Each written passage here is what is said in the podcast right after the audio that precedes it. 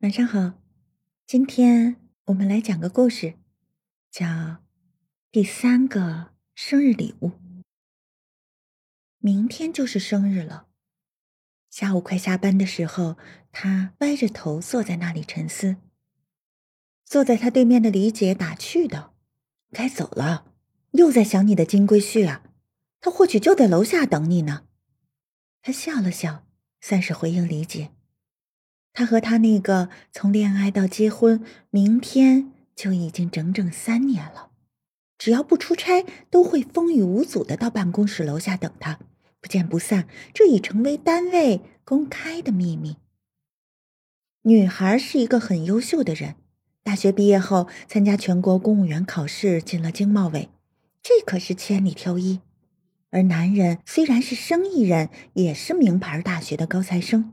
学的是经济管理，毕业后跟随父亲从事酒业经营。他的父亲是武特酒厂的元老。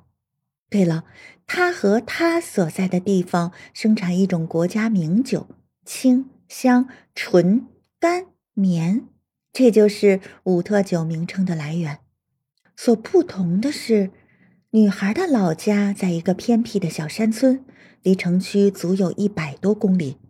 而男人生在县城，长在县城，家里不但经济条件好，而且就只有他一个独子。两个人的相识只是一种偶然。女孩所在的单位与酒厂关系很亲密，然后女孩又是经办企业报表这块工作。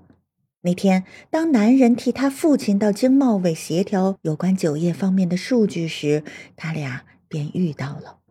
这一见。就让男人着了魔，他第一步就请他的父亲打听女孩是否名花有主。待知道了她还是一个人时，便开始对她展开了进攻。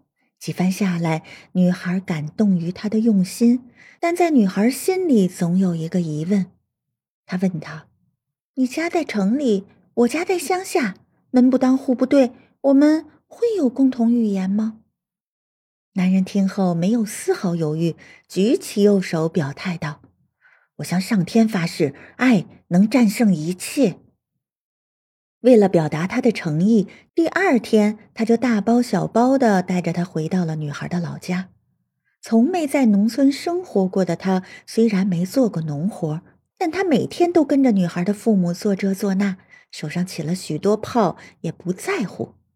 到了第四天，他的父亲再也看不下去了，对他说：“行，这孩子不错，你嫁给他吧。”女孩并没有因为父亲的这句话就缘定三生，在这之后足足过了两年多，在考虑周全后，他才决定与他结伴终身。因为他们结婚时遇到老家正是农忙时候，男人只请了女孩的父母，还有几个亲戚。这对于女孩来说真是个遗憾。她并不虚荣，只是她考上大学那时，因家里穷，诸多亲戚都帮了她，所以这成了她的一个心病。虽然女孩知道男人是一个打着灯笼也难找到的好人，女孩也很爱他，但有些话她并不想对男人说。她并不是不信任他，而是认为两个人的生活环境不同。他说出来，男人并不一定能理解，还不如不说。夜幕渐渐降临了，女孩接到了男人打过来的好几个电话，他真的就在楼下等她。女孩解释说，在加班，还得一会儿。男人自认识她到现在，只到她办公室一次，就是他们谈恋爱时，他生病发烧，他上来背他到医院。女孩的单位在政府大楼的三楼。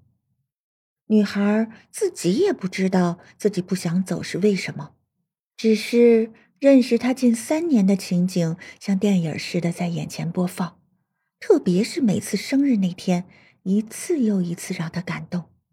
第一年，他送给他梦寐以求的手提电脑，让喜欢文字的他终于圆了一个梦。第二年。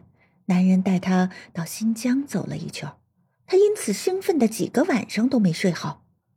明天是他认识他后第三个生日，也是他与他结婚后的第一个生日。